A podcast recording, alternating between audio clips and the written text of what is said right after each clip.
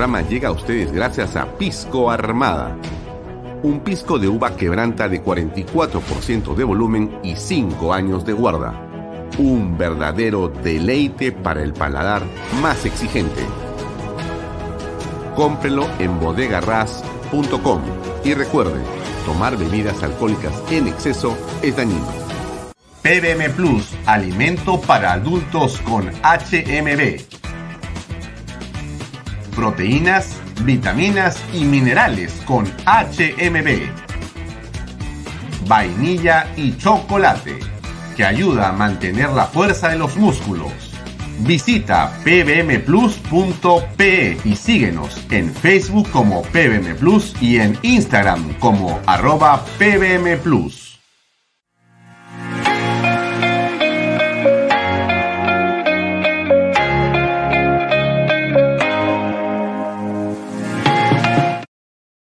Bienvenido a la familia Sarcleti. Contamos con más de 20 años construyendo momentos especiales en más de 21 establecimientos ubicados en Lima y provincias. Tenemos la variedad de carta más grande para compartir en familia, con amigos o simplemente tomarte un tiempo para ti. ¿Estás listo para vivir la experiencia Sarcleti? ¿Cómo están amigos? Muy buenas noches. Gracias por estar conectados a Canal B, el canal del Bicentenario. Esto es Bahía Talks mi nombre, Alfonso Baella Herrera, como todos los días de lunes a viernes. ¿Cómo, cómo estás, Bea? De lunes a viernes estamos conectados con ustedes. Mis redes sociales, las redes sociales de Canal B, las redes sociales del Diario Expreso, que eh, también transmite estos contenidos en simultáneo por sus redes sociales. También estamos conectados a eh, nuestro canal, Canal 95 en Best Cable. Y por cierto, Salimos por la página web de Canal B, también estamos conectados a las aplicaciones de Canal B y usted nos puede ver eh, y escuchar por PBO Radio, la radio con fe, 91.9 FM. Juan Carlos Suto, ¿cómo te va? Ingrid Jansen Medlin, como siempre, también nos acompaña. Está César Nureña y tantos buenos amigos, algunos de ellos, Sharon no conozco personalmente. Gladys Polo, ¿cómo estás? Y a todos los amigos que nos escriben todas las noches, muchas gracias. Jorge Sánchez por estar con nosotros también esta noche de viernes, viernes 16 de septiembre. Vamos un año, un mes y 16 días del gobierno de Pedro Castillo Terrones. El día de hoy, solamente para que usted lo tenga claro, nuevamente la Fiscalía visitó Palacio de Gobierno. Acá las imágenes de la visita. Esta vez estuvo eh, la policía que acompaña a la fiscal en estas diligencias y básicamente el objetivo de esto ha sido poder eh, incautar material y cámaras de video en relación a la señorita Jennifer Paredes. ¿Qué cosa es lo que ha ocurrido con Jennifer Paredes el día en que eh, en principio se llegó a Palacio para la detención preventiva o la detención preliminar? Bueno, resulta que aparentemente no estaba y al día siguiente sorpresivamente apareció eh, en la Plaza San Martín, según se dice, después caminó hasta la Fiscalía de la Nación. En realidad, a estas alturas no se sabe bien qué ocurrió. Hay rumores en torno a que seguramente lo que sucedió fue que la señorita eh, quedó en el palacio resguardada o escondida en algún lugar. Las cámaras que registraron esos hechos están en Palacio de Gobierno y la Fiscalía está allí para saber qué ha ocurrido ya. con el señor fiscal adjunto provincial y con cuatro policías eh, que son Ingresamos, identificamos, por favor, ¿me acompañan? Bueno, ya ingresaron entonces el equipo especial de la Fiscalía junto a cuatro agentes eh, de la eh, policía. Viene con nosotros, el perito, viene con nosotros. El perito, también viene con nosotros.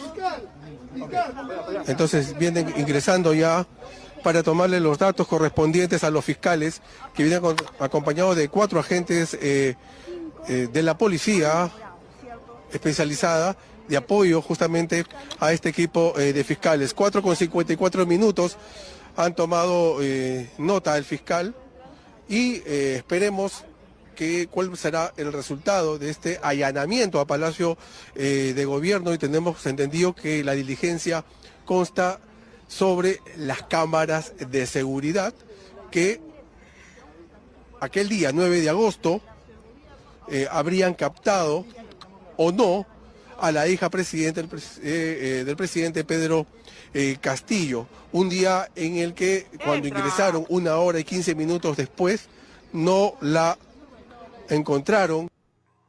Eso es lo que estaba ocurriendo en el Palacio de Gobierno y en realidad lo que está ocurriendo a esta hora en Palacio Gobierno, porque el equipo eh, de fiscales con la DIPIAC que han vuelto a ingresar a Palacio de Gobierno eh, no termina la diligencia. O sea, siguen ahí. ¿Qué están haciendo? Me imagino que el presidente, la señora Lilia Paredes, los abogados del presidente, el jefe de la Casa Militar del presidente y de todas las personas que están ahí van a dar todas las facilidades. Ha llegado también eh, Benji, el abogado de la familia a estas alturas. Eh, han llegado varias personas eh, seguramente para resguardar las cámaras, para ayudar a que las cámaras estén, digamos, en una mejor ubicación o les puedan brindar las facilidades eh, que se está solicitando. ¿Qué vez es esta? ¿No? ¿Qué vez, ¿Qué vez esta? Esta es la cuarta vez en que la Fiscalía interviene en el Palacio de Gobierno desde que inició el mandato Pedro Castillo. Esta es la cuarta oportunidad en que está la Fiscalía donde usted la ve entrando, ingresando en este momento para hacer la incautación de las cámaras de seguridad.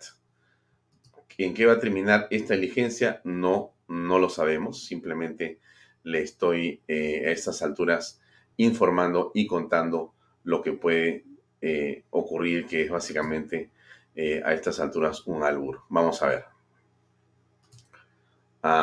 salgamos de aquí. Le cuento algo del programa del día de hoy. Tenemos o hemos tenido eh, lo que les he ofrecido siempre, que es en esta semana el especial sobre Aimel Guzmán, muy interesante, muy importante. Estuvo eh, en clave familia hace unos minutos y hemos tenido también el análisis político de Diana Seminario. Hoy tenemos en el programa eh, Vaya Talks a dos invitados jóvenes, muy jóvenes, eh, tan jóvenes como su brillantez, tan jóvenes como su capacidad de análisis y tan joven como su eh, agudeza para ver las cosas. Uno es Paulo Lanquipa y la otra es Daniela Ibáñez.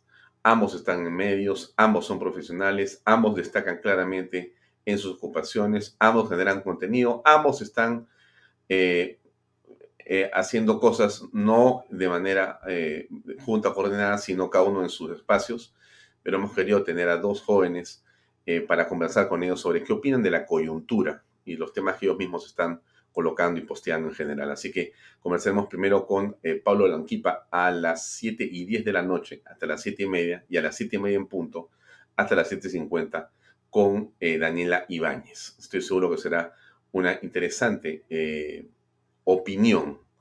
¿no? no son, digamos, los caseritos que están siempre por nuestro programa. Tenemos algunos que siempre llamamos para conversar. No es así el caso de Pablo y Daniela. Ya han estado ambos en el programa, pero esta es una oportunidad nueva en que queremos conversar con ellos, obviamente. Así que este será sin duda una noche eh, muy interesante. Les recomiendo ver la entrevista porque estoy seguro que habrán cosas valiosas. Bien, antes de hablarles de General Alvarado, antes de eso, como usted sabe, el día de hoy, finalmente, el presidente llegó a Palacio en la mañana, legislativo me refiero, estuvo con sus ministros de Estado, fueron seis que lo acompañaron, lo, digamos, eh, escoltaron, llegó el primer ministro, los ministros que son sus eh, guardias de corps, sus edecanes, sus defensores, sus operadores políticos, eh, y entonces estuvieron una hora y media en Palacio de Gobierno. Después salieron, muy graciosa la salida, no la tengo registrada acá, pero ha sido muy gracioso ver cómo se despiden y se van quizá eh, por el momento pienso que no han tenido a la prensa alternativa con ellos, que hubiera sido como seguramente para el presidente y para el primer ministro y el ministro Salas y Curburneo, que hablan también de la prensa alternativa, tenerla ahí en el Palacio Legislativo. Aparentemente no había prensa alternativa ahí, o por lo menos no nos pareció, porque pasaron corriendo como si hubieran visto un fantasma y se fueron disparados a Palacio de Gobierno. Los que sí habló, el que sí habló rápidamente y concretamente fue, por supuesto, el presidente del Congreso. Em, José Williams dijo lo siguiente, también habló Marta Moyano y habló Alejandro Muñante y eh, la otra eh, integrante de la mesa directiva. Ambos dijeron sus versiones sobre lo que ha sido, pero quisiera eh, puntualizar lo dicho por Williams. Aquí va un fragmento, no necesariamente corto, tiene un poquito más de 100 minutos, pero creo que vale la pena que usted lo vea y lo escuche, porque esto es lo que dijo Williams de lo que ha sido la presencia el día de hoy en el Palacio Legislativo de Pedro Castillo y seis ministros de Estado. ¿Qué dijeron o en todo caso, qué fue lo que piensa, lo que pensó y lo que ha dicho el presidente del Congreso en relación a esa visita? Bueno, aquí está una interesante un interesante contenido. Ahí va. Y seis ministros que lo acompañaron. Estuvimos en la reunión, la mesa directiva, que también nos acompaña ahora a ustedes. Fue una visita solicitada por el, por el presidente de la República, le respondimos el documento y le pedimos que, ¿no? que pueda asistir aquí al, al Palacio Legislativo.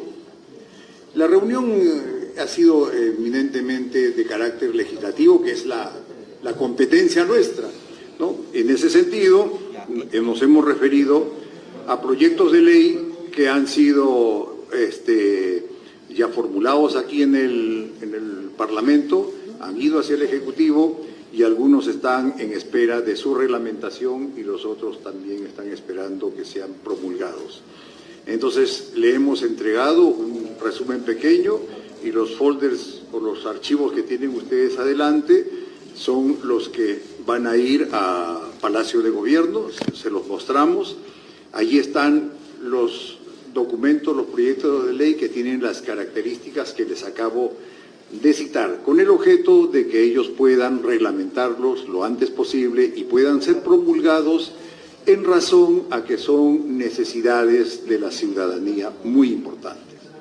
En ese mismo sentido, el presidente nos solicitó también que nosotros le demos prioridad a los proyectos de ley que nos está enviando, particularmente aquellos que son de carácter económico. Luego un vicepresidente dará el detalle de esto y también no, nos, nos, eh, nos hizo conocer de que el deseo de ellos es que estos sean manejados más rápidamente dentro del proceso parlamentario. Un vicepresidente le dio la explicación y aquí también se la va a hacer conocer luego, pero que de manera general tiene que ver con nuestro proceso. Sí le, dijimos, le dijimos que somos, es interés de nosotros que estos proyectos sean salidos antes posible. Entonces, por ahí hubo bastante de la conversación porque el asunto tiene que ver con lo nuestro, ¿no? Lo nuestro es legislar. Entonces, luego también hablamos de la seguridad. Nos habló de la seguridad y de lo, importante que son las leyes y, bueno, le hicimos conocer que eh, evidentemente la seguridad es gestión, ¿no? Más que legislación, que existen leyes eh, suficientes como para gestionar y la gestión es un asunto que está en el Ejecutivo y no solamente en, la primera parte del Ejecutivo, sino en diferentes estamentos. Pero que, sin embargo, si hay algo más que, legislar, pues nosotros lo haremos con todo gusto porque conocemos de que esa es una de las responsabilidades mayores y sobre todo es aquello que a nuestros ciudadanos les interesa más. Ese, perdón, ese delito pequeño o eso que, hace daño o le crea problemas al ciudadano nos preocupa y sobre eso vamos a legislar lo, más que podamos. Eh, hablamos de asuntos también de orden interno. Le hicimos ver que existen tres lugares que están en crisis, que son el... bueno, crisis, hay en realidad más lugares, ¿no? pero importantes, ¿no? porque ahí se, se junta una serie de amenazas ¿no? que potencialmente pueden representarnos un problema en el mediano y largo plazo y que deben ser tomados desde el punto de vista de proyecto de Estado, ¿no? Eh, con visión, con una visión en el mediano plazo, por lo menos, y son aquello que tiene que ver con amenazas en el Brain, amenazas en, la minería ilegal, Madre de Dios particularmente, algo de Ucayali, Puno y la frontera norte, y luego el Putumayo, que es algo que está muy lejos, excéntrico del país y que se va, va creando una amenaza considerable. Y en ese sentido le hicimos ver que, le, dijimos de que estamos preparando proyectos relacionados con una acción conjunta de, de Estado, eso significa acciones de desarrollo, presencia del Estado y acciones de seguridad y que es necesario que haya una autoridad ¿no? que tenga autonomía en liderazgo más que, más que presupuestal en cada uno de los sitios y le hablamos de lo importante que es la Secretaría de Defensa porque es una organización no militar. No es militar la Secretaría de Defensa Nacional y que podría tener esto. Esos son proyectos que en el Congreso los vemos y que tienen, que tienen visión de Estado y que van más allá del mediano plazo. Luego también hablamos este, eh, obviamente tuvimos que tocar temas que son, que, son obvios que, nosotros este, se los presentemos, como el asunto de nombramientos que se están haciendo en el gobierno, porque hablamos de las fricciones que hay y parte, buena parte de ellos del nombramiento que hacen los niveles más altos, se lo dijimos, ¿no? como corresponde, pero también nos preocupan los nombramientos que se hacen en los niveles intermedios y le dijimos que ese es un asunto eh, nuevamente de Estado, de estructura de Estado, de calidad de Estado, calidad de burocracia, que mandada al, corto y mediano plazo es un grave problema para, el país. Entonces le dijimos que esa es nuestra preocupación y los nombramientos y que ahí pueden partir las fricciones que hay, porque nosotros como Parlamento somos una expresión de la nación y así como nosotros tenemos extremos muy molestos, como hay extremos también que son porque es oficialismo y corresponde que, en una democracia haya oposición y oficialismo centro y, los extremos sean más o menos duros, eso funciona porque así funciona el país. ¿No? Así funciona la nación, así están las personas y los ciudadanos en la calle, nosotros somos su expresión y por eso es que nos comportamos así. Y, no, no, es que nos comportemos de una manera incorrecta, sino que vamos, este, vamos también este, recibiendo. Obviamente que nosotros como Parlamento sí tenemos algunas, algunos asuntos que a la interna tenemos que ir solucionando, formas y, probablemente algunos comportamientos que nos van a ayudar. Eh, finalmente hablamos de la independencia de poderes. Consideramos, le dijimos que es muy importante eh, que los poderes sean independientes, que no haya injerencia de uno otro. Le hablamos también de lo, de lo importante que es la Policía Nacional y las Fuerzas Armadas, el respeto a la institucionalidad, el hacer que la policía cumpla sus funciones y no haya ningún tipo de injerencia sobre las autoridades que están haciendo investigaciones. Y mientras menos se ponga, no se, se pueda ingresar o poner la mano sobre las fuerzas del orden, va a ser mucho mejor para toda la nación. Claro, claro, claro. Ingrid, yo estoy eh, de acuerdo contigo. La pregunta que tú haces es la pregunta central en esto, ¿no? ¿Habrá entendido el presidente? ¿Habrá entendido el grupo de personas que lo acompañó? Eh, mira, acá yo tengo tres videos que son cortitos, que los quiero compartir con ustedes. Vamos a poner uno por uno, donde están las versiones de lo que ellos han dicho que pasó. A ver. Les presente que señor presidente del Congreso de la República realizó una conversación, un diálogo muy, muy cordial, no, muy cordial, muy sereno. Igualmente el congresista Muñante y la congresista por Ayacucho que no recuerdo. Digna calle. digna calle, ¿no? Eh, personas muy, muy centradas, ¿no? Eh, si nos hicieron algunas observaciones, por ejemplo, en cuanto a la designación de funcionarios, nosotros tenemos que escuchar eso, nosotros no somos perfectos, hemos incurrido en errores y este los hemos corregido y no aseguramos a nadie que no vamos a seguir cometiendo errores porque, como he dicho en alguna otra ocasión, porque grafica con, eh, realmente cómo es la realidad aquí en cualquier parte del mundo.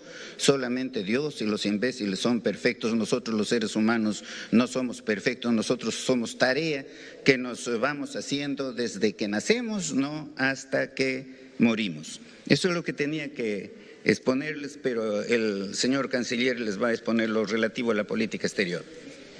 Muchas gracias. Eh, eh primer, eh, la... Nos equivocamos, dijo, ¿no? O me, o me pareció escuchar eso. Eh, en realidad, pues van 70 ministros más General Alvarado son 71, ¿ya? En realidad, en un año y un mes y 16 días es nefasto para cualquier administración, ¿no? La cantidad de errores cometidos por este gobierno con los ministros de Estado linda no solamente con la incapacidad que es evidente, ¿no? Sino con lo delictivo en realidad, porque a quienes ha puesto. Por lo menos uno de ellos está fugado, ¿no? Por lo menos uno está fugado y hay una amplia, amplia discusión en torno, por ejemplo, a, General Alvarado, pero más todavía, ¿no? ¿Qué más dijo el señor eh, Aníbal Torres? Son los ministros de Estado, ¿no? A ver, escuchemos este segundo video donde continúan con sus interpretaciones de lo ocurrido el día de hoy. Eh, mi lenguaje, mi lenguaje es absolutamente franco, absolutamente verdadero. No estoy inventando nada cuando hablo del eh, golpe de Estado a través de no la vacancia presidencial, la suspensión del cargo de presidente, eh, la acusación constitucional o la renuncia ¿no? del este, presidente, no estoy diciendo otra cosa que la verdad. Si la verdad le duele, pues a algunas personas, ¿qué voy a hacer? ¿No? ¿Qué voy a hacer? Yo soy una persona decente, honesta, transparente, no tergiverso la verdad. bueno, con todo respeto, ah, podríamos sentarnos a revisar todas las declaraciones de Aníbal Torres, con el mismo respeto que él dice que habla, yo también le hablo al señor Aníbal Torres con todo respeto, y yo le aseguro, señor Aníbal Torres, que yo por lo menos tengo a usted entre dos a tres a cuatro mentiras públicas que usted ha dicho. Por lo menos cuatro. Y algunas otras asolapadas, ¿no? En su estilo que usted, en el estilo que usted maneja, ¿no? Pero hay varias, hay varias, varias, varias, varias. varias. Yo recuerdo por lo menos dos o tres o cuatro clarísimas, clarísimas, ¿no? Cosas que usted ha dicho que iba a hacer y no hizo cosas que usted dijo que, que no sabía y sí sabía, cosas que usted dijo que, que, eran de una manera y eran de otra. Y, solamente, y eso no es desconocimiento, eso es una mentira. Pero ok, vamos a, a, seguir escuchándolo con atención. ¿No? Eh, de manera que este, no le he faltado el respeto a nadie al decir la verdad, a nadie, ni al Congreso ni a ninguna autoridad. En cuanto a las críticas que hago al sistema de justicia, me ampara la Constitución. Lo hago al amparo de la eh, Constitución. Y por tanto allí tampoco se está violentando alguna norma o violentando el ordenamiento jurídico este, en general. No sé si tiene algún otro extremo su pregunta. Tiene varios extremos la pregunta. Y la última de las interpretaciones de Torres es esta. A ver, escuchemos por favor. Creo que es esta de aquí. Manifestó este el ministro de Trabajo, ¿no? Allí hay pues ese propósito de vacar primero a la vicepresidenta Dina Boluarte luego vacar al presidente y así asumir la presidencia el presidente del Congreso. ¿Qué estamos haciendo con eso? ¿A eso llaman democracia? ¿Es respetar eso el Estado de Derecho? es respetar la voluntad eh, popular. No, se está actuando en contra ¿no? del Estado constitucional de derecho. Para acceder al puesto de presidente de la República hay que concurrir a las elecciones cuando se convoca ¿no? para ser elegido presidente, pero no hay que buscar caminos torcidos para llegar a la presidencia. Pero no es torcido el camino de la vacancia, porque es un camino que eh, inclusive aun cuando falta legislar en torno al tema, así como está, lo que claramente estipula y señala es que cuando un gobernante no tiene las calidades eh, morales y éticas que requiere mínimamente eh, la presidencia de la República, el Congreso dice que con 87 votos, pues se le vaca al presidente. Ha ocurrido ya con el señor Martín Vizcarra. Perfectamente vacado, constitucionalmente vacado, solamente los caviares o este, los interesados en estar en el lugar que tenía Merino dijeron que esa vacancia era un golpe de Estado. Pero no es un golpe de Estado usar la Constitución. Así que golpe de Estado puede ser pues interpretar fácticamente una denegatoria de confianza. Eso es un golpe de Estado, lo que hizo justamente el lagarto Vizcarra. Pero lo que dice la Carta Magna con claridad es que no se puede acusar al presidente por determinar solo tales o cuales delitos. Pero lo que sí puede hacer el Congreso es vacarlo. Y ante las indignidades que el presidente comete, pues hay un solo camino. ¿Qué ha pasado con él, con Alvarado si no?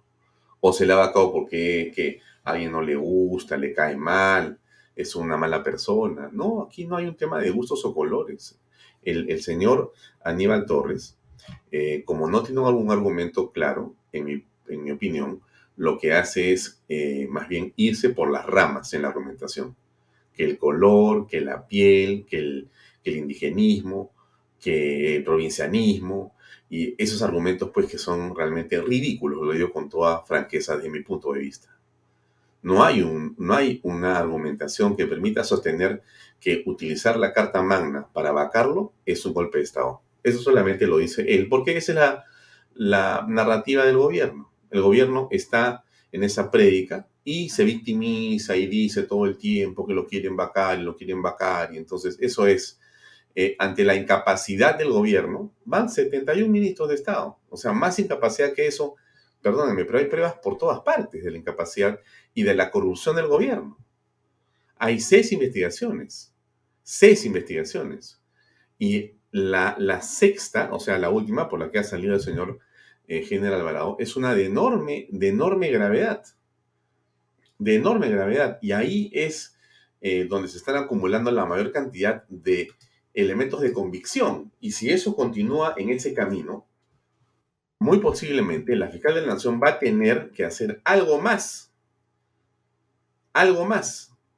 Es decir, tiene que proteger, advertir a la opinión pública a través seguramente del Poder Judicial o a través del Congreso de la República y eh, advertir lo que está ocurriendo. ¿Y qué es lo que estaría ocurriendo? Bueno, que ella tendría seguramente las pruebas en la mano de que en realidad eh, esto es algo, pues, eh, es casi un caso completamente cerrado. Un caso redondo, y no puedes tú, frente a tener los elementos de convicción completos y tener un caso cerrado, no puedes ponerte de perfil aunque seas eh, un fiscal que está de alguna manera eh, amarrado por el artículo que señala que el presidente solamente puede ser acusado de los artículos o los delitos, mejor dicho, que no puede ser acusado durante su mandato.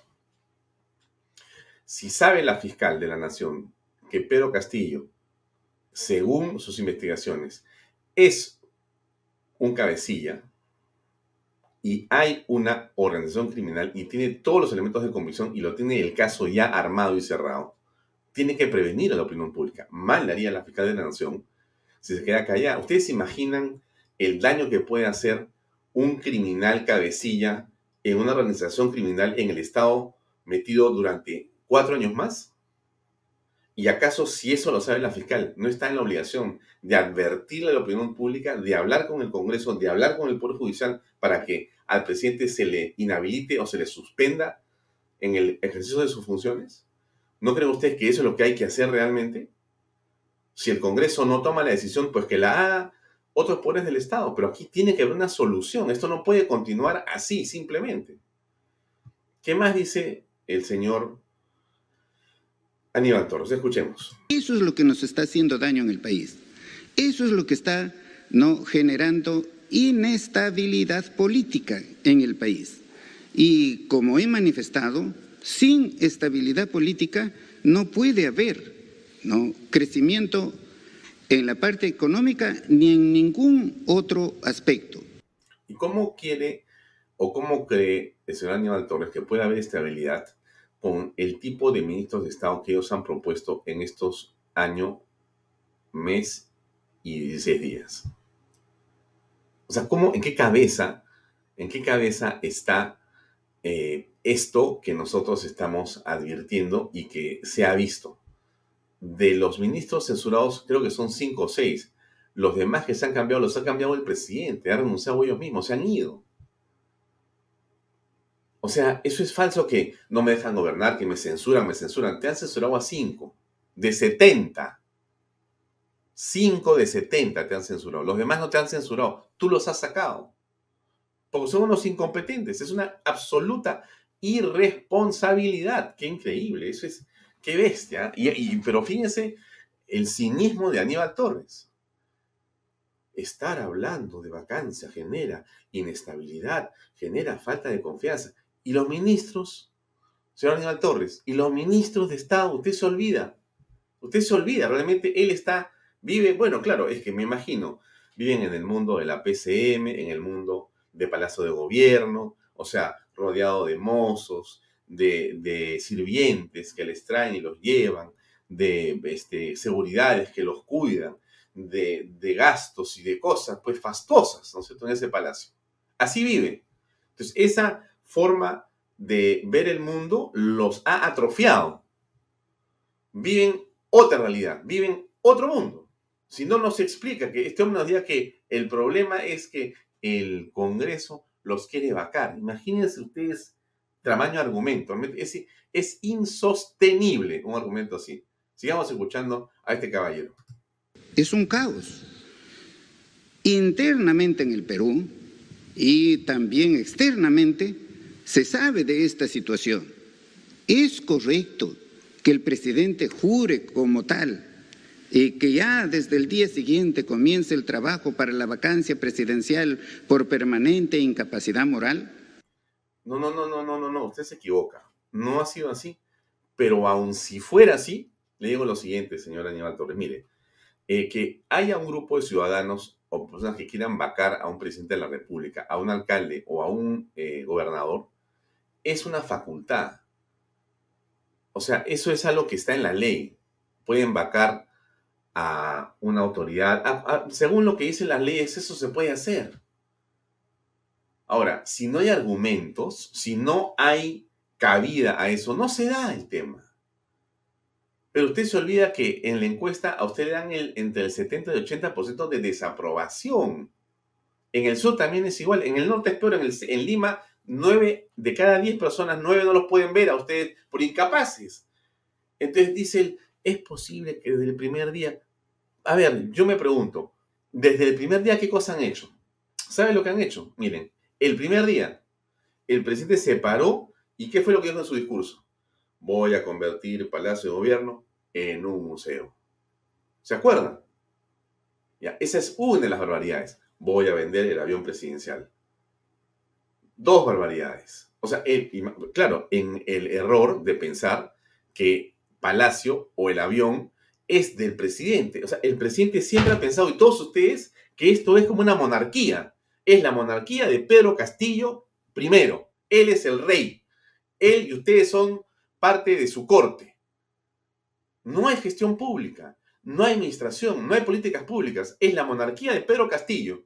Y siempre, desde el principio, ¿ustedes qué han hecho? No gobernar. Estaban metidos en Zarratea, pero por favor. O sea, ¿cuándo comenzó Zarratea? Antes de, antes de que él asuma la presidencia de la República. Y ha continuado yendo a Cerratea todo el tiempo. La grabación y la denuncia del mes de septiembre, de octubre, la, denuncia de, Cuarto Poder, pero estaban metidos en Cerratea. Ustedes, todos, todos ustedes estaban metidos en Cerratea. Pero obviamente, ¿cómo es posible? Pero fíjense pues cómo se victimiza, ¿no? Es, escucharlo es realmente desesperante. No, ¿cómo es posible desde el primer día, siendo ellos con sus alitas, vestidos de blanco, con sus hábitos, caminando por palacio, rezando, todos unos santos, y hay unos fantasmas horribles con muelas y dientes que se los quieren comer? Esa es la historia que nos quiere contar el gran Aníbal. Ay, ay, ay.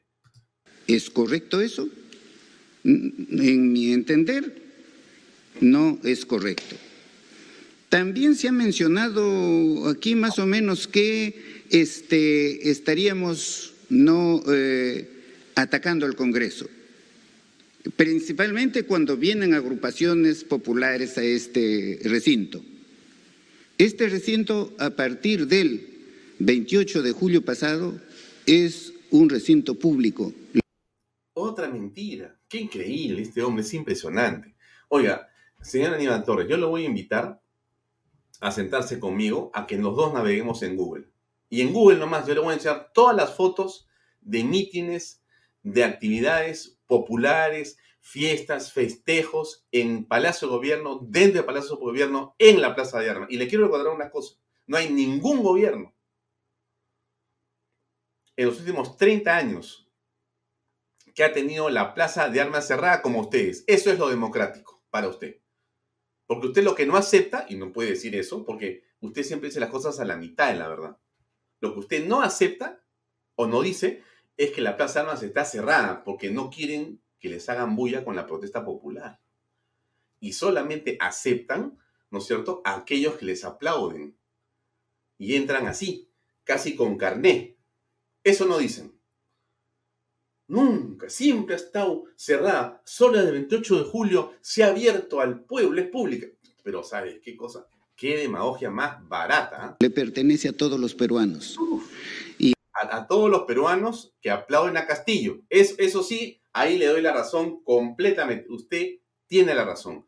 Desde el 28 de julio, la Plaza de Armas y Palacio solamente es de los que aplauden a Castillo y se arrodillan a Castillo. Y es verdad que están viniendo aquí ¿no? este, agrupaciones de personas de distintos sectores, de los sectores más humildes. Tienen pleno derecho, como lo tiene ¿no? el más potentado. Porque en el Perú todos somos iguales. Nadie se puede considerar dueño del país. Los dueños del país somos todos los peruanos, incluidos nuestros hermanos de las comunidades nativas. Tenemos que terminar a la discriminación, tenemos que terminar a los odios, tenemos que terminar con esto de que continuamos como que si la elección para... Eso es todo lo que sabe hacer. Yo creo que Aníbal tiene el papel en esta, digamos, escenografía, en esta escena montada, en esta, en esta obra teatral montada, de hacer eso, que asusar, eh, identificar, promover, incentivar las desigualdades hablar de que a los pobres nunca los han escuchado, que ahora sí. O sea, qué, pobre demagogia es. Yo no sé, ese es el problema de tener gobernantes que nunca eh, han conocido lo que significa generar trabajo, el impacto de la inversión privada. No lo conocen. Yo admiro al señor eh, Aníbal Torres porque es, según me dicen, un catedrático muy importante en el derecho penal o procesal penal. Debe serlo. Me imagino que es un hombre muy conocido, muy importante, y, yo celebro que haya una persona así. Pero yo creo que nunca ha generado trabajo, nunca ha visto cómo funcionan las empresas y las industrias. No ha estado vinculado a la minería, a la agricultura, a la pesquería, a la manufactura. No sabe cómo se, cómo se trabaja, cómo se invierte, cómo se esfuerzan las personas para poder producir y trabajar. No tiene idea. Es mi impresión. Y no ha aprendido en este tiempo porque su visión de las cosas está metida en cómo seguimos hablando los pobres, los pobres. Ese no es el problema del Perú, señor Aníbal Torres, no son los pobres. El problema del Perú es que hay gobernantes como ustedes que quieren y que necesitan que sigan habiendo pobres siempre. Ese es el problema. Y que no quieren como la izquierda, no quieren como la izquierda peruana y los caviares, que esa gente salga adelante. Porque necesitan a los pobres, usan a los pobres y se benefician económicamente de la pobreza de los peruanos. Esa es la verdad. Esa es toda la verdad. Ustedes no quieren empresarios, ustedes no quieren gente que emprenda, ustedes no quieren gente que tenga trabajo, que tenga riqueza. No quieren eso. Y eso es lo que los peruanos no podemos permitir. Y por eso la gente los repudia a ustedes, porque les han cortado la esperanza de progresar. Ese es el punto central. No hay libertad. ¿Y por qué no hay libertad? Porque ustedes están encaramados con corrupción y no dejan que el Perú crezca en libertad. Ese es el problema del país con ustedes. Usted dice que no, que los pobres, ¿qué pobres? Esa es una, la visión que le acomoda a usted decir. Obviamente. Presidente, todavía continuar. No, ya terminó eso. Eh, ya no estamos en elecciones. Hay que saber asimilar cuando uno pierde una elección. Uno se va a una elección, por supuesto, no con el deseo y a veces hasta con la convicción de ganar. Pero tiene que tener en mente que puede perder. Y si pierde decentemente, caballerosamente, tiene que reconocer al ganador. Nosotros no atacamos al Congreso en ninguna de nuestras reuniones en los consejos descentralizados. Lo que pasa es que la comunidad ve lo que hace nuestro Congreso. Y entonces... Sí, ha visto. ¿Sabe lo que ha visto? Ha visto que nos hemos salvado de la cuestión de confianza a la que ustedes iban a recurrir. Que nos hemos salvado de su cambio de constitución para ser su república plurinacional. Que nos hemos salvado y hemos podido elegir a un tribunal constitucional legítimo y legal que tenía atrasado años y que ustedes no querían que se eligiera. Se ha permitido hacer un montón de cosas que han permitido blindar y mejorar las condiciones de los peruanos desde el Congreso de la República. Eso es lo que se ha hecho y usted eso jamás lo va a reconocer. Viene el grito que ustedes ya saben, que ustedes ya conocen y que a veces se esconde y está bien que lo escondan, ¿no? Pero ya no hay que preguntar en estas conferencias, pues en ese sentido de que estamos atacando al Congreso. No, sino este, hay que informar con veracidad. Lo que habla el pueblo, al pueblo no lo podemos hacer callar. Hay que corregirnos. Si nosotros estamos mal y el pueblo nos hace una crítica y la crítica es objetiva, nos tenemos que corregir. A ver, a ver, eh, don Aníbal, no sé si usted me escuchará acá, ojalá que me escuche, y me encantaría que usted me pueda contestar o invitarme a la presidencia de Consejo de Ministros para contarme cómo va a corregir lo que hicieron en el patio de Palacio con esos cheques que ofrecieron para los niños de cáncer. ¿Cómo, cómo, va, cómo va a corregir eso? Usted, usted dice que todo le quieren hacer, que usted es una víctima, que los peruanos ahora sí llegan. ¿Y cómo se va a corregir eso? Hay una comisión, hay, hay un grupo, hay una carta que ha pedido la congresista Yarrow, Norma Yarrow, para preguntar si ha habido fondos para eso, y no hay fondos para eso. Le, cuento, si, si, usted está ahí sentado ahorita con Kurt Burneo, pregúntele a Kurt Burneo. Oye, Kurt, pregúntale, tú le has contestado a la congresista Yarrow diciendo que no hay fondos de ese cheque, y él le va a decir a usted que no había fondos para el cheque. Pero ustedes salieron bien, bien bonitos, con su cheque en la mano. ¿Usted cómo le llama a eso? Usted, usted, señor Aníbal Torres, ¿cómo le dice a esa barbaridad de utilizar a los niños de cáncer, enfermos de cáncer, para beneficiarse políticamente y encima mintiéndoles y llevándolos a la muerte? ¿Cómo lo califica usted, que es un hombre tan letrado, tan inteligente, tan versado, que conoce el castellano? ¿Cómo le llamaría eso? ¿Qué sustantivo o adjetivo le pondría? Sinceramente, sinceramente no sé qué tipo de...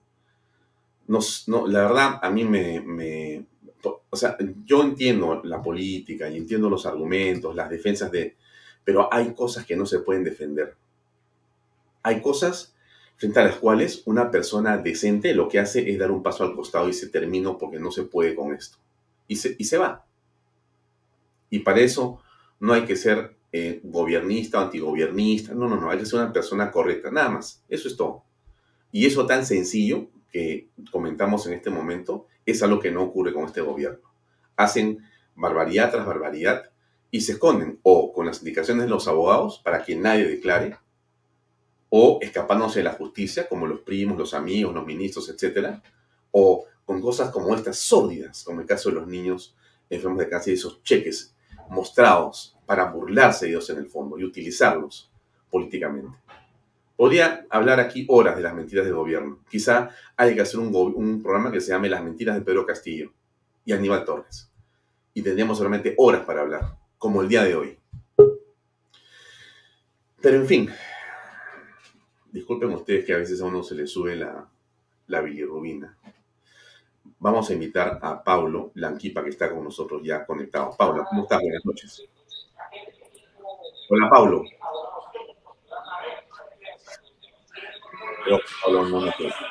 ¿Cómo estás? Hola. Hola. Hola. Hola. ¿Qué tal? No sé si se me escucha porque creo que tengo problemas de conexión. Perfecto. Programa, Pablito, Cabrito, Cabrito, Pablito, no Cabrito. Prográmalo, pues. Ya, ya. Pablo, estamos, estamos conectados. ¿Cómo estás? Muy bien, gracias por la invitación esta noche aquí presente sobre el todo público. Ya. Gracias. Dime una cosa, ¿puedes quitarte la máscara o te vas o te contagio? ¿Puedes quitarte la máscara o te contagio? Ah, normal. Ya, Paulo, cuéntame una cosa. ¿Cómo, cómo estás primero? ¿Me escuchas bien? Sí, escucho perfectamente. Bueno, ¿cómo ves la coyuntura política? Coméntanos. Eh, bastante complicada, la verdad. El día de hoy el presidente Castillo visitó la sede aquí del Congreso de la República. ¿Estás en el Congreso? Exactamente, aquí en el Palacio Legislativo. ¿no? Estupendo. Cuéntanos eh, cómo fue eso, porque lo vimos, llegó, pero salió muy rápido. Yo pensé que se iba a, comunicar con la prensa alternativa. ¿No estaba ahí la prensa alternativa? E intentaron ingresar, medio como unas personas que estuvieron pues, en la parte posterior que no pudieron ingresar por ciertos motivos y posteriormente eh, estuvieron aquí en la puerta hostigando a los periodistas de ATV, ¿no? Estos medios famosos, medios alternativos. El señor Castillo solo estuvo aquí en Palacio un laxo de una hora, por lo menos. Entró, rodeado siempre de sus ministros como el señor Aníbal Torres, el señor Cher, el señor Salas, el señor César Landa, que regresó al gabinete, pero yo creo que el resultado se vio en la conferencia posterior, ¿no? Que estuvo el presidente, el señor José Williams, la congresista Moyana, el congresista Muñante y la congresista Calle, en la que sus rostros expresaba prácticamente preocupación. Esta preocupación total al, ver, ¿no? Al ver, eh, al ver quizás que con este presidente no se puede dialogar que lamentablemente uno, ellos quieren, el señor Torres posteriormente presentó una, una conferencia en Palacio de Gobierno, como siempre presentó eh, una agenda país, y, pero eso ya no se puede realizar porque el señor Castillo lo más loable es que renuncie a la presidencia.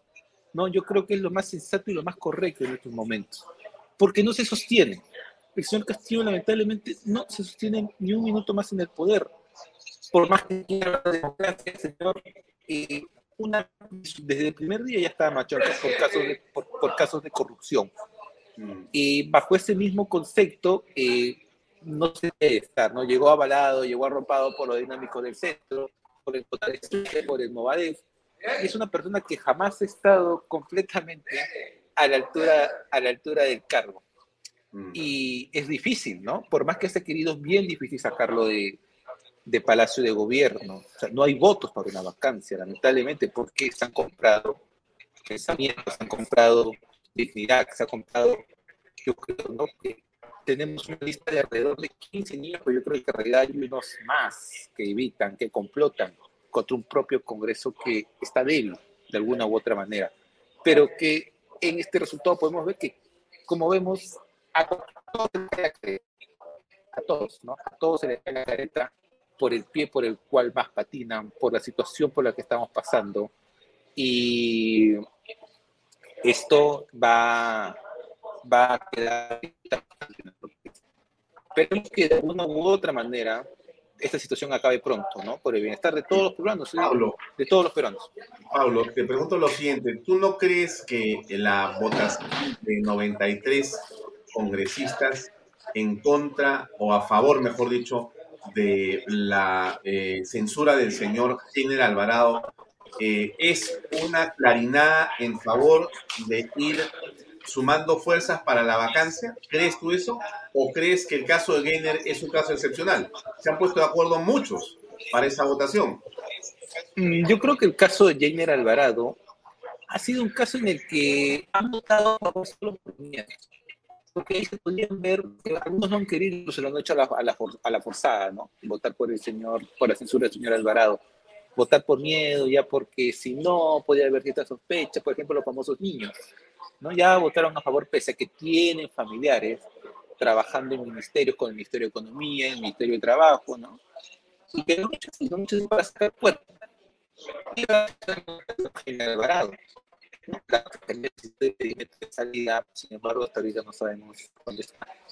Ojalá que el Ministerio de Interior lo tenga, lo tenga intensamente vigilado, ¿no? O por lo menos, ya debe, yo creo que ya está haciendo la Fiscalía porque es cuestión de tiempo para que el señor termine una prisión preventiva, ¿no? Porque incluso está relacionado con el caso de los hermanos de Tolucana, el caso del alcalde de la Liga. Así que lo más probable es que este señor acabe en la cárcel muy pronto. Y por eso ya no ha querido quitarle el cuerpo, o quizás ya se puede, ¿no? Lo que el caso Silva, el caso Pacheco nos demuestra lo que puede pasar con este gobierno en cualquier momento. Lady, Lady Camones finalmente ha sido elegida la presidenta de la Subcomisión de Acusaciones Constitucionales hace unas horas. Y entonces da la impresión que el gobierno fue por lana y salió trasquilado, porque tienes a Williams ahora en la presidencia de la mesa directiva y a Camones con sangre en el ojo en la Subcomisión de Acusaciones Constitucionales. Pero ¿tendrá los votos suficientes para poder ver el caso de Dina Boluarte y de Pedro Castillo?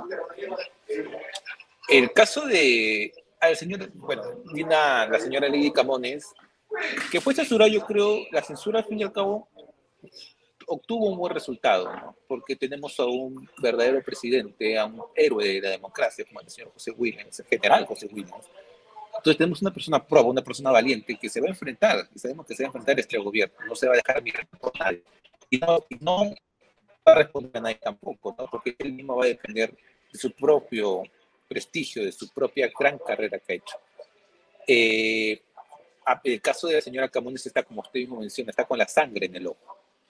Y por tal motivo ella yo creo que va a manejar de manera correcta, ¿no? Porque recordemos que ella en la conferencia que dio hace dos semanas aquí en el, en el Parlamento contra el señor Castillo y contra el gobierno fueron totalmente correctas, ¿no? Y daban el sentido de que el, el gobierno sea como se buscaba en el Parlamento, ¿no? Pero no lo logró al final.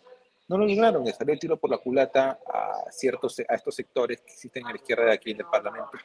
Y ahora lo que tenemos es un Parlamento más dirigido por una persona más proba. Ahora, el caso de Boluarte y Castillo, eh, el caso de Castillo lo más probable es que para que se le suspende su cargo y de alguna u otra manera podamos salir de una crisis. La señora Boluarte, lamentablemente, el informe lo maneja el señor no que es un progresista que prácticamente la va a blindar, que es de Juntos por el Empleo, perdón, justo por el Juntos por el Perú. Entonces, eh, vamos a ver cómo va a haber una especie de complicidad en ese aspecto. La, la, del cargo, ¿no? Para deshacernos de una, de una y de las dos personas que han, están haciendo bastante daño a nuestro país, ¿no? Porque no sabemos, la señora Boluarte incluso es peor que el señor Castillo, y que ambos se mantengan ahí en cargos importantes para el Estado, pero la cajera de Cerrón no puede ser presidente del Perú, ¿no? Así como lo era el señor Castillo, que tampoco está apto para ser presidente. Has dicho que la señora Boluarte inclusive es peor que Pedro Castillo. ¿Por qué dices eso? ¿Peor en qué? Peor en el sentido que ella es una persona incluso más déspota a la hora de actuar. Es, hemos visto en los debates cómo insulta, crea falsas verdades, y dice yo tengo las manos limpias. Es una manera que, que creo que se calla, pero busca peor confrontación, incluso peor que el señor Aníbal Torres. eh, la señora eh, Boluarte eh, es un elemento peligroso, ¿no? Y es una persona cercana a Vladimir Cerrón. Otra cosa es que no, no quieran hacer notar que ella no es, no que están separados, que están divorciados, que la expulsa de Perú Libre, pero esta, esta señora hablaba con celular por teléfono con personas, las obligaba den una cuota para la libertad del señor Cerrón, su reparación civil, y es una persona que está más subyugada a propio Cerrón que el propio incluso Castillo. Entonces, ambos, uno que representa el CONARE y el otro que representa el cerronismo, no pueden ocupar nuestra, la presidencia del país. Es un total. Eh, la, como mencioné, la cajera de Cerrón y que también la Fiscalía le investiga por un caso de relacionado a los dinámicos, no puede ocupar la presidencia. sería prácticamente... la, la, impresión que yo tengo es que la señora Boluarte está alejada más bien del partido Perú Libre, eh, por razones obvias, ha sido expulsada en algún momento y tiene una relación de tensión. Tú dices que no es así. No, yo creo que no es así. Yo creo que esta señora es una manera que están actuando para tratar, así como Perú Libre lo está haciendo ahora, ¿no? Desde aquí del Congreso no, que ya somos, oposición, que no creemos en no queremos en tal cosa, que el señor Castillo, que hay que censurar lo que está Cerrón diciendo, yo no sabía que iba a ser un mal presidente. Todo está completamente armado, ¿no? Para al fin y al cabo decir, no, la señora Boluarte se puede quedar porque es una persona proba, ¿no? Y es lo que cierto sector de la calidad también está buscando. Y eso me parece peligroso, ¿no? Porque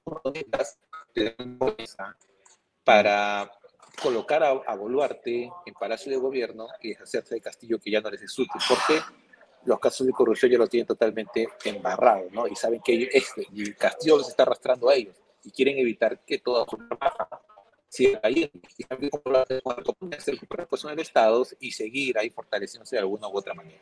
Sí, ¿tú crees que el día de hoy el presidente Castillo ha salido fortalecido de, de Palacio Legislativo con esta visita?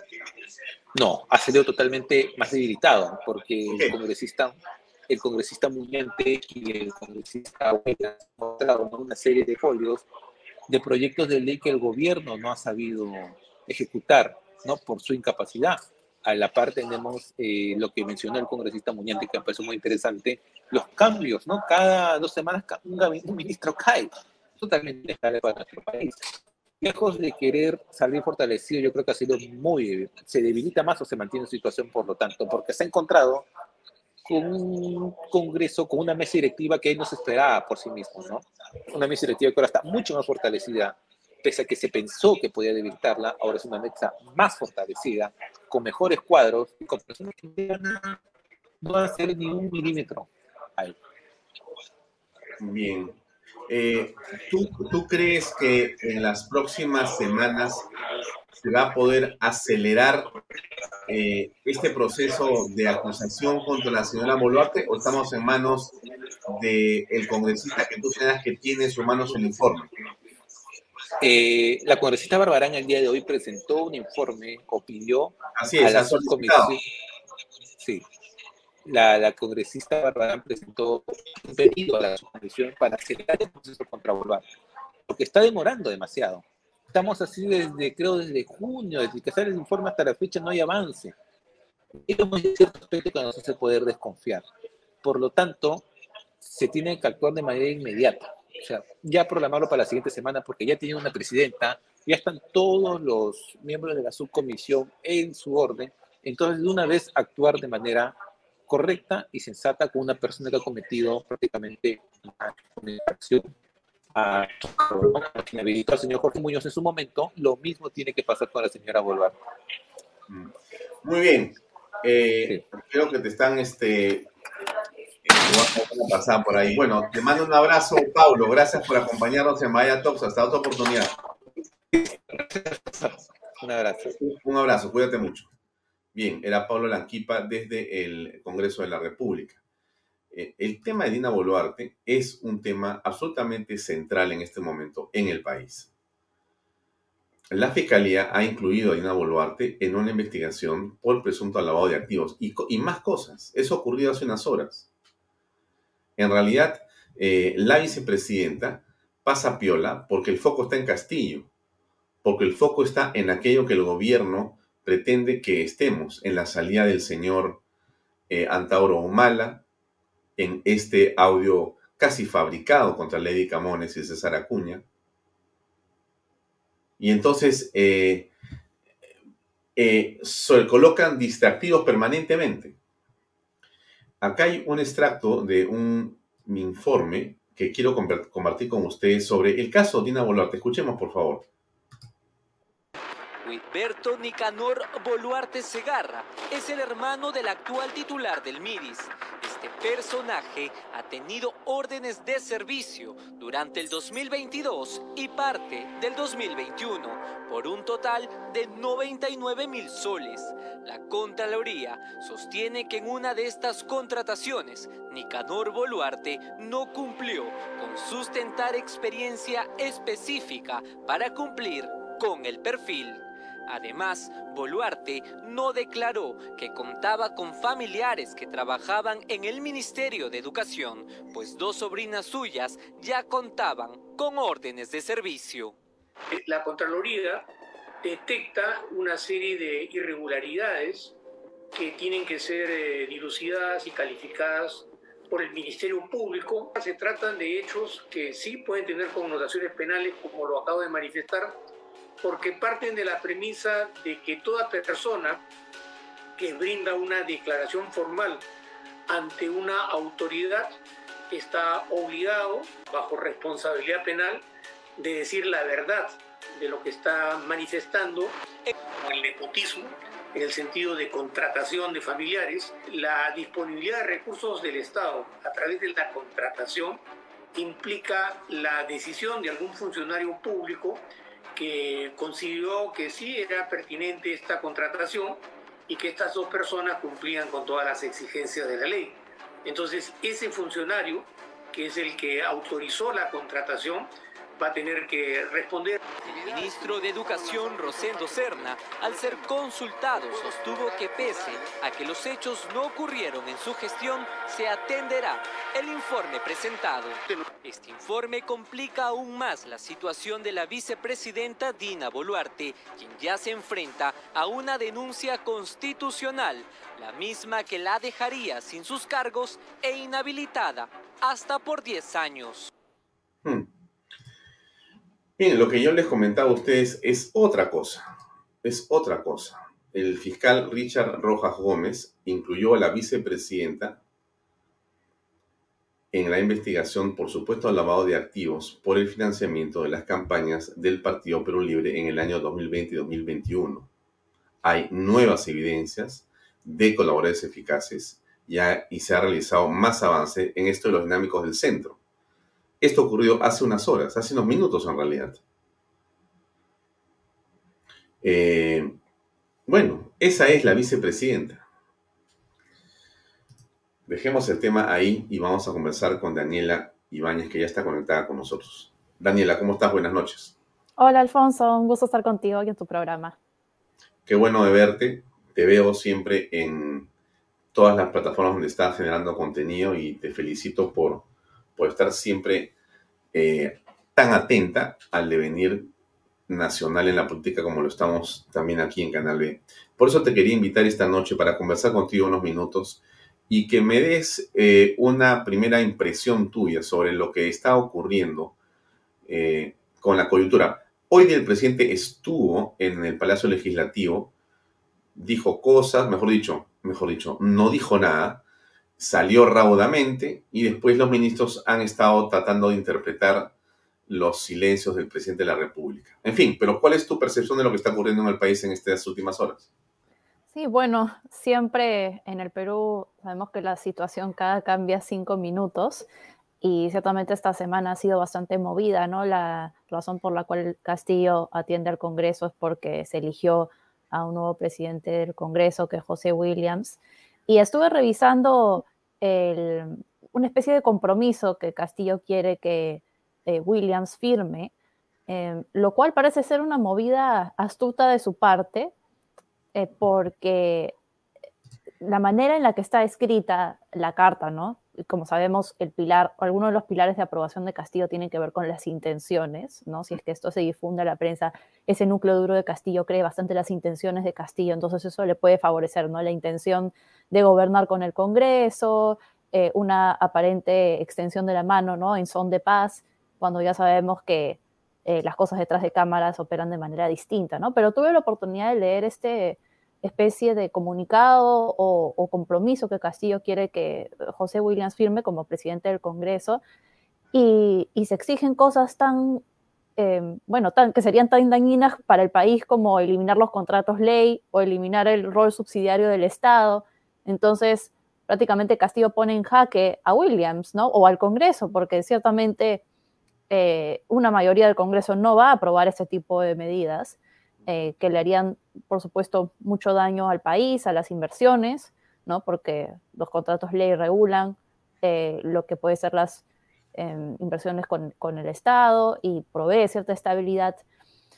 Entonces, em, claro, el, país el país cambia cada cinco minutos, como bien sabemos. Mm.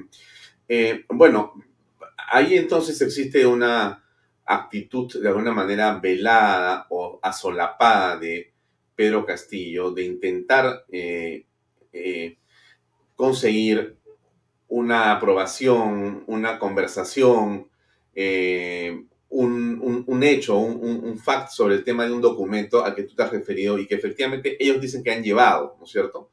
Y entonces, pero ok, eh, más allá de eso, que es algo que venía el presidente a buscar, el resultado desde el punto de vista de la imagen, y ahí me quiero referir un segundo, es el presidente llega con los ministros de Estado a eh, Palacio Legislativo acepta la invitación, después se retira, ¿no? Entonces, en el imaginario lo que queda es que efectivamente el presidente este, conversa con ellos.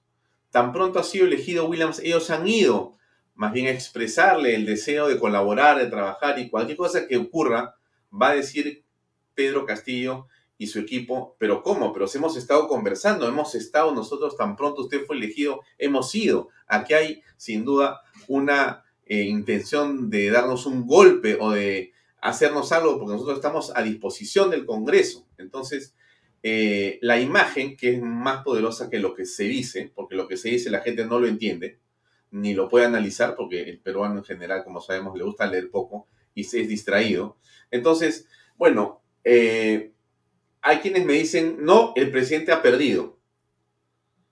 A veces hay la impresión que el presidente ha ganado. No sé, ¿cómo lo ves No creo, porque aquí, eh, como bien dices, eh, la aprobación de Castillo, como mencionaba anteriormente, como hemos estudiado también desde el Centro Wiñac, se basa mucho en los gestos políticos, ¿no? En la intencionalidad, en el, el presidente, por ejemplo, algunos tienen la creencia de que quiere gobernar, pero no lo dejan gobernar, ¿no? Entonces él está yendo al Congreso con esta camisa de fuerza. Recordemos también, eh, Castillo nunca va solo a ninguna parte, no va con varios ministros, con una especie de escuadrón policial, ¿no? Esta camisa de fuerza de proyección de, ¿no? Eh, estos son todas las personas que me rodean, inclusive hace menos de un mes con las organizaciones sociales eh, cuando justamente también se dio el caso de Jennifer Paredes, siempre se intenta rodear de más personas como dando eh, la impresión de que el pueblo está con él eh, cuando sabemos que tiene 20% de aprobación, ¿no? Aunque sí se ha mantenido estable su, su aprobación estos últimos meses, hay que recordar, vimos, un, vimos una ligera subida en, en, agosto, ahora en septiembre, según Ipsos ha bajado un poco más, pero en tanto el gesto político del Congreso, eh, recordemos también previamente en la semana, Castillo había llamado a Williams para que atienda al Palacio de Gobierno y me parece que eh, la, solicitud más bien también se dio de Williams para que Castillo vaya al Congreso. Entonces, que Castillo vaya al Congreso en sí también le suma puntos de aprobación entre quienes, no estamos hablando de que, de que sume puntos de aprobación entre, entre quienes ya lo oponen, entre que ya se oponen a él. Es muy difícil que quienes ya se oponen a él eh, dejen de oponerse a él. ¿no? Estamos hablando de ese 30-40% eh, de personas que inicialmente lo aprobó, ¿no? porque recordemos que Castillo el año pasado empieza su mandato con casi un 40% de aprobación. 38% de aprobación, si no me equivoco. ¿no? Ahora ha perdido la mitad de eso, ciertamente, pero lo que hemos visto en estos meses es que si la aprobación de Castillo sube, va a subir dentro de ese grupo de núcleo, digamos, un núcleo de aprobación em, que, que, puede ser maleable y que definitivamente responde mucho a lo que, son, a, que es la, a lo que es la intencionalidad.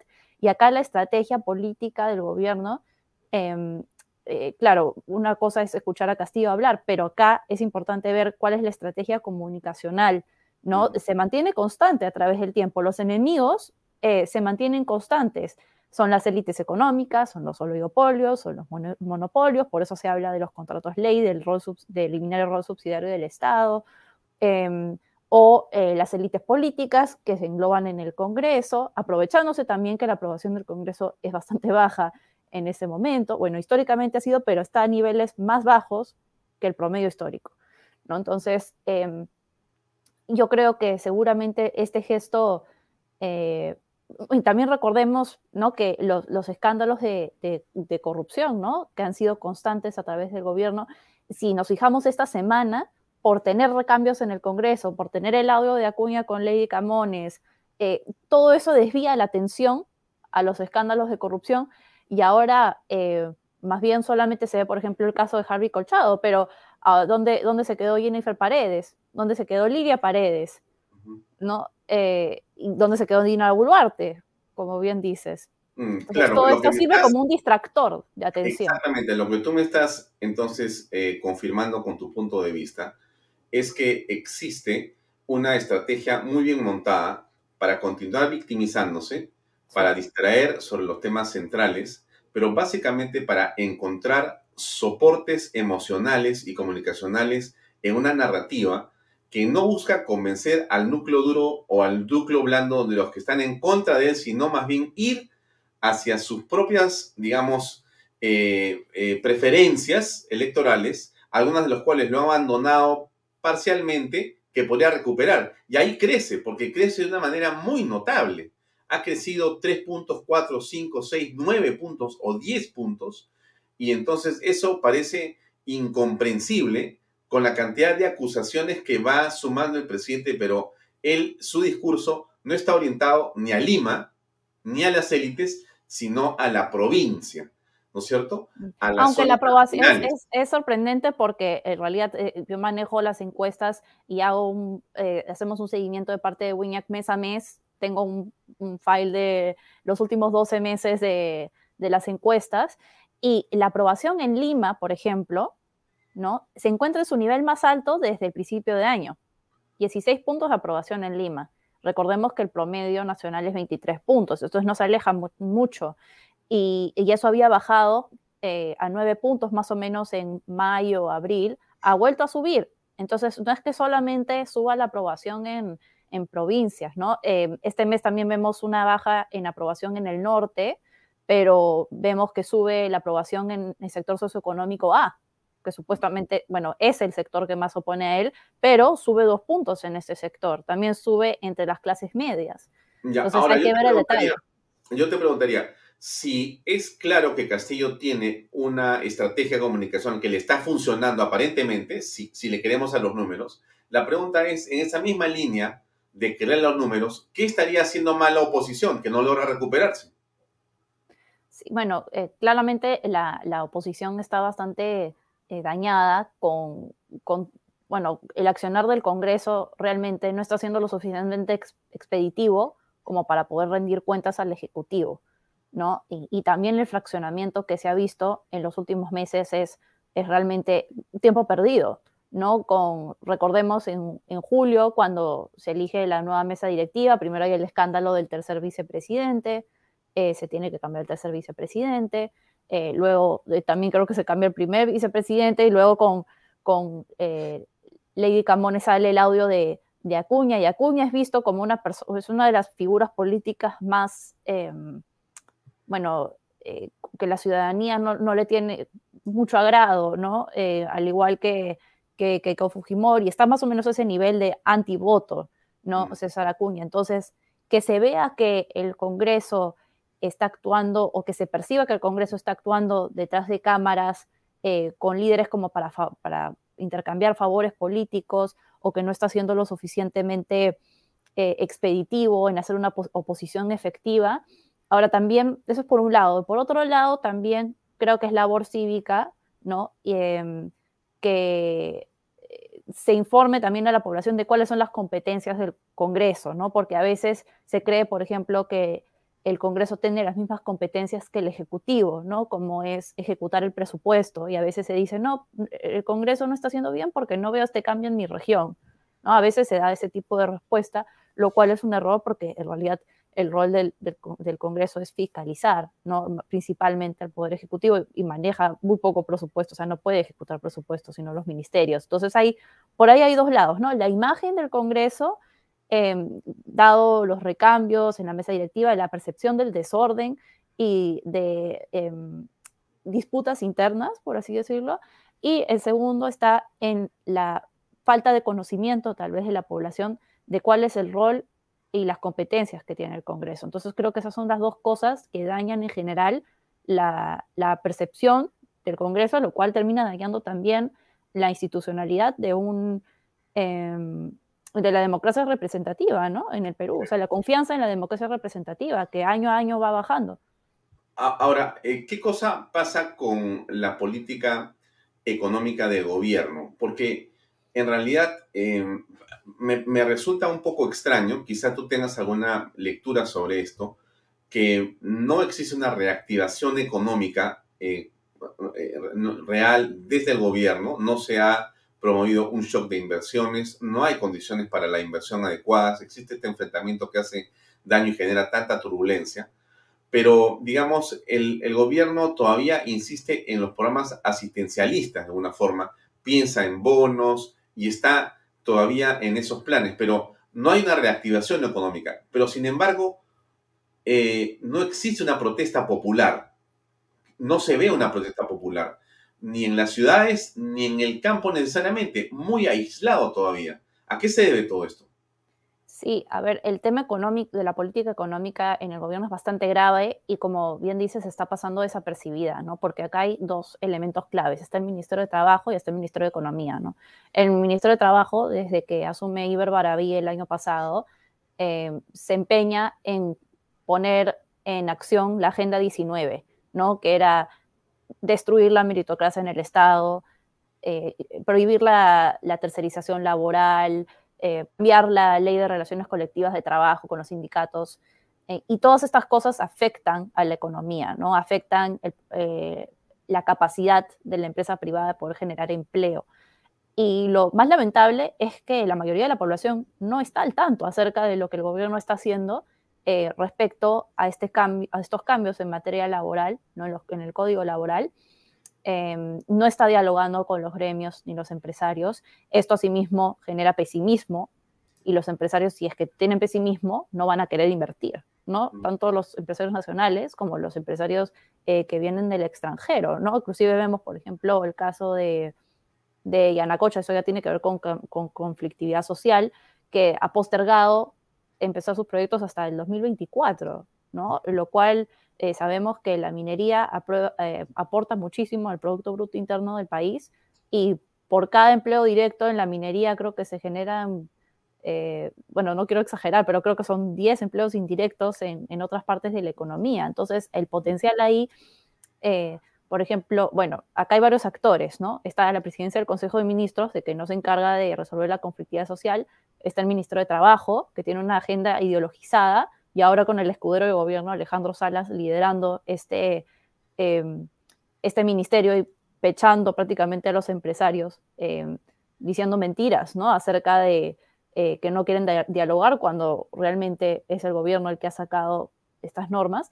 Y también tenemos el Ministerio de, Economía liderado por Kurt Burneo, ¿no? Que eh, realmente pareciera que viviera en Alicia País de las Maravillas, ¿no? Porque la, no, no toma en cuenta la desaceleración económica y hemos visto estos meses, ayer leí una nota en gestión que eh, esta baja en la minería y también en la agricultura por el tema de los fertilizantes ha dañado, o sea, ha hecho que la economía se está desacelerando ya en este segundo eh, trimestre. Y, y Burneo está haciendo planes para reactivación económica con una proyección de un crecimiento del 3% o más del 3% del PBI, cuando Macroconsult y el IPE dicen que va a crecer máximo 2% del PBI. Entonces, con ese tipo de, proyecciones no se puede reactivar la economía. ¿no? Si es que no se genera confianza, no se puede invertir, no se puede generar empleo, la inflación no va a bajar, ¿no? Si es que no se toman las medidas adecuadas. Entonces, en general, esta desarticulación entre los diferentes ministerios, la agenda ideologizada del Ministerio de Trabajo, ¿no? Y el Alicia País de las Maravillas del, del Ministerio de Economía hace muchísimo daño en general. Entonces, no es ninguna sorpresa. Y lamentablemente, la población no está lo suficientemente informada acerca de lo que está haciendo el gobierno y las consecuencias que no solamente va a traer a corto plazo, sino también a largo plazo. dos temas finales para no quitarte tiempo. El primero es este tema de la informalidad, cómo juega en todo esto. Porque el Perú es un país cuya economía, sabemos todos, es casi, casi toda informal, muy poquito es formal. Y entonces las cifras de Producto Bruto Interno y demás podrían no estar leyendo lo que pasa en el mundo donde no existe la ley, donde solamente es la transaccionalidad pura y dura, que es la informalidad en el país. Pueda generarse ahí una gran cantidad de trabajo y una reactivación que no se está leyendo. Sí, y justamente lo que menciono respecto a cambios como en la ley de relaciones colectivas o de la eliminación de la tercerización laboral, incentivan a que haya más informalidad en la economía. Inclusive eh, me parece que esta semana Alejandro Salas estaba diciendo que el sueldo mínimo se tiene que incrementar cada año, cuando no, o sea, se tiene que medir cuánto es el sueldo promedio y si es que el sueldo mínimo corresponde con eso como para poder aumentar la productividad, porque la idea no es que los salarios suban indefinidamente porque eso no tiene ningún sentido si es que no corresponde con la cantidad de puestos de trabajo que pueda costear, ¿no? Como se tiene que hacer un análisis técnico debido. La agenda del gobierno incentiva la informalidad, no nos hemos recuperado desde la pandemia. La pandemia eh, tuvo un, hubo un gran golpe a la formalidad en la pandemia porque muchas personas tenían que salir a la calle para poder eh, trabajar porque el COVID no los iba a detener. Y, y, se cerraron sectores completos de la economía, por lo tanto no se generó empleo. Y desde ese entonces salió Pedro Castillo como presidente con esta política económica absolutamente nefasta ¿no? que tienen ideologizada y por lo tanto no se logra recuperar. Y tenemos, eh, según entiendo, 75% eh, del sector informal en la economía. ¿Y qué significa eso? No solamente menos, eh, digamos, con buenas condiciones para los trabajadores, que es lo primordial, sino también ese sector informal no paga impuestos, no aporta al Estado, ¿no? El presupuesto público se reduce. Y si es que las empresas no funcionan, ¿no? Porque no invierten, los trabajadores no pagan esto, impuestos, eh, las empresas informales no pagan impuestos, entonces, ¿cómo nos quedamos para poder proveer servicios públicos en el país? No solamente, creo que son 15.000 principales contribuyentes, según la SUNAT. Es poquísimo, ¿no? 15.000 principales contribuyentes que pagan la mayoría de lo que es el presupuesto público. Eso es insostenible a largo plazo. La idea es anchar la base de, los empleadores formales, pero con, con estas eh, leyes realmente restrictivas que está sacando el gobierno en materia laboral, es muy difícil que veamos un, algo que mejorar en los próximos meses o los próximos años. Eh, Lucy Morales, que nos sigue siempre, comenta izquierdistas, caviares y comunistas nunca más. Y tú has escrito hace unas horas un artículo sobre los caviares.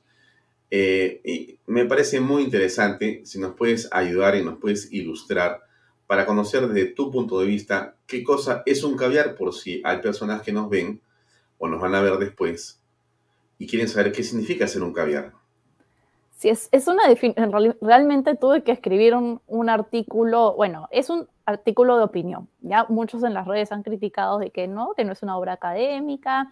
Eh, bueno, el, término caviar es un término bastante coloquial, ¿no? que se utiliza en la, en la, política de manera coloquial. Entonces, aquí el intento de parte de la Asociación Somos Libres, que es por ahí que he escrito el blog, era eh, tratar de definir ciertos pilares de lo que define a Cavieres como de manera individual y también eh, en colectivo. ¿no? Podríamos decir eh, que en colectivo representan, digamos que no es, es, un grupo descentralizado de poder, ¿no? a nuestro modo de ver, eh, que ha tenido intereses maleables a través del tiempo, em, sin una representación congresal ni partidaria constante a través del tiempo, que han tenido bastante poder en el Perú en los últimos 20 años.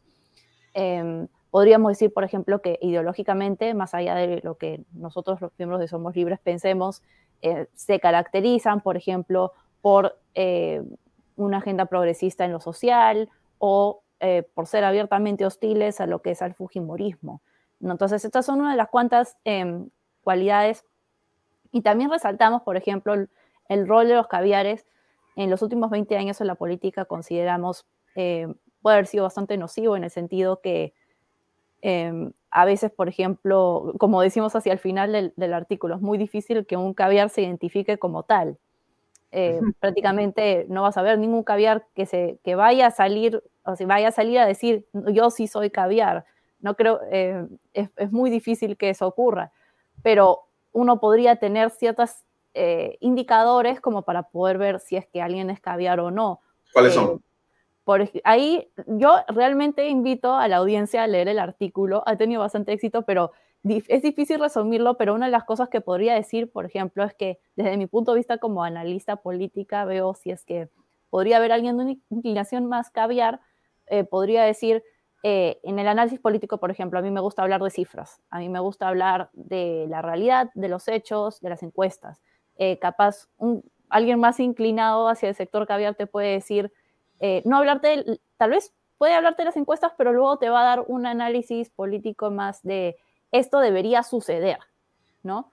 Esto es lo que debe suceder, eh, esto es, y, digamos, eh, con ciertas influencias, digamos, en el poder mediático o en el poder que tenían anteriormente en la gestión estatal, que ya no lo tienen, ¿no? Con, con Castillo.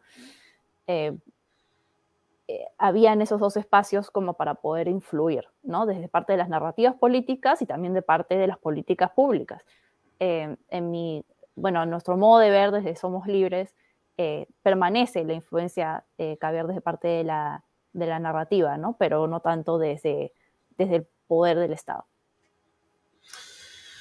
Muy bien, me he quedado con ganas de seguir hablando del tema, pero el tiempo nos gana. Más bien, Blue nos pregunta dónde encontramos tu información, dónde están tus columnas, tienes redes, qué Somos Libres. Por favor, coméntanos. Sí. Eh, la Asociación Somos Libres se dedica a difundir todo lo que tiene que ver con las libertades económicas e individuales.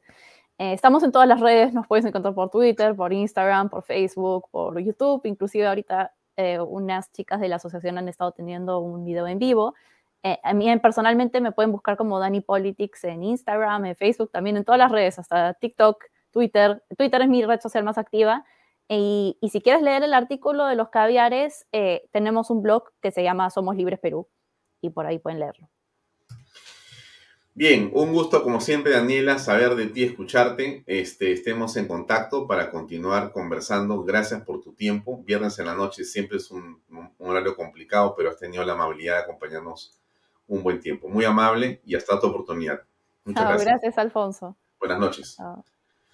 Bien amigos, era Daniela Ibáñez, nos acompañó eh, unos minutos para comentar temas relacionados a su eh, visión de lo que pasa en el Perú en la política, lo que pasa en la economía y a comentarnos su último artículo sobre los caviares. Así es, gracias Juan Carlos Sutor por tus comentarios sobre nuestro programa. Nos despedimos de ustedes hasta el día lunes a las seis y media de la tarde. Gracias por estar con nosotros en Canal B. No se imaginan lo bueno que es estar con ustedes todas las noches. Antes de irme, antes de irme, un cachito les pongo eh, algo de la doctora Mónica Yaya, que es tremendamente complicado, porque ella está luchando, como ustedes saben, contra esta mafia de las empresas chinas o de algunas de las empresas chinas. A ver, escuchemos qué dice. Eh, perjuicio económico, que causan los actos de corrupción de las más altas autoridades del Perú es mucho mayor del que uno puede imaginar. Hay una ola de estafas en nuestro país. Desde hace algún tiempo, a algunas empresas extranjeras llegan al Perú supuestamente a ejecutar obras, pero en realidad sus utilidades están generadas por la mala calidad de las obras que entregan al Estado, por obras paralizadas, para lo cual recibieron adelantos de dinero, pero también porque estafan en el camino a microcomerciantes peruanos que les brindan bienes y servicios para la ejecución de esas obras públicas sin que al final reciban el pago por esos bienes y servicios que entregan. Por ejemplo, la empresa Opeti en Puno ha perjudicado a microempresarios peruanos eh, que le dieron volquetes, tractores, combustible, alimentos para la ejecución del servicio del tratamiento de aguas residuales del lago Titicaca. Algo similar ha sucedido con la empresa China Heshova en la ejecución de la obra vial de Samegua en Moquegua y algo también parecido eh, con la empresa China Civil Engineering Construction Corporation que también ha perjudicado a empresarios peruanos a los que ha pedido bienes y servicios, maquinarias y material de construcción y no les ha pagado a pesar que ha recibido el pago del Estado peruano. Lo mismo ha sucedido con la empresa alemana Ludwig Pfeiffer Hodge, que luego de firmar un contrato de 200 millones de soles con el Ministerio de Vivienda y el Programa Nacional de Saneamiento Urbano, ha dejado la obra paralizada, pero lo peor es que en el camino ha dejado empresarios peruanos estafados por más de 2 millones de soles. Hemos solicitado una cita el 13 de septiembre de este año al ministro de Vivienda para saber qué medidas está adoptando el Estado peruano ante esta ola de estafas que vienen sufriendo los empresarios, los microcomerciantes peruanos eh, por parte de contratistas extranjeros que son contratados por el Estado peruano. ¿Qué medidas de protección está tomando el presidente de la República? Muchas gracias y hasta pronto. Era Mónica Yaya. Vamos a ver si comenzamos con ella la próxima semana. Gracias por acompañarnos. Eso es todo por hoy. Nos vemos a continuación. Viene por si acaso, Unidos por la Esperanza con el Padre Luis Gaspar. Y que tenga usted un buen fin de semana. Buenas noches. Gracias. Este programa llega a ustedes gracias a Pisco Armada un pisco de uva quebranta de 44% de volumen y 5 años de guarda. Un verdadero deleite para el paladar más exigente. Cómprelo en bodegarras.com y recuerde, tomar bebidas alcohólicas en exceso es dañino. PBM Plus, alimento para adultos con HMB. Proteínas vitaminas y minerales con HMB. Vainilla y chocolate, que ayuda a mantener la fuerza de los músculos. Visita pbmplus.pe y síguenos en Facebook como pbmplus y en Instagram como arroba pbmplus.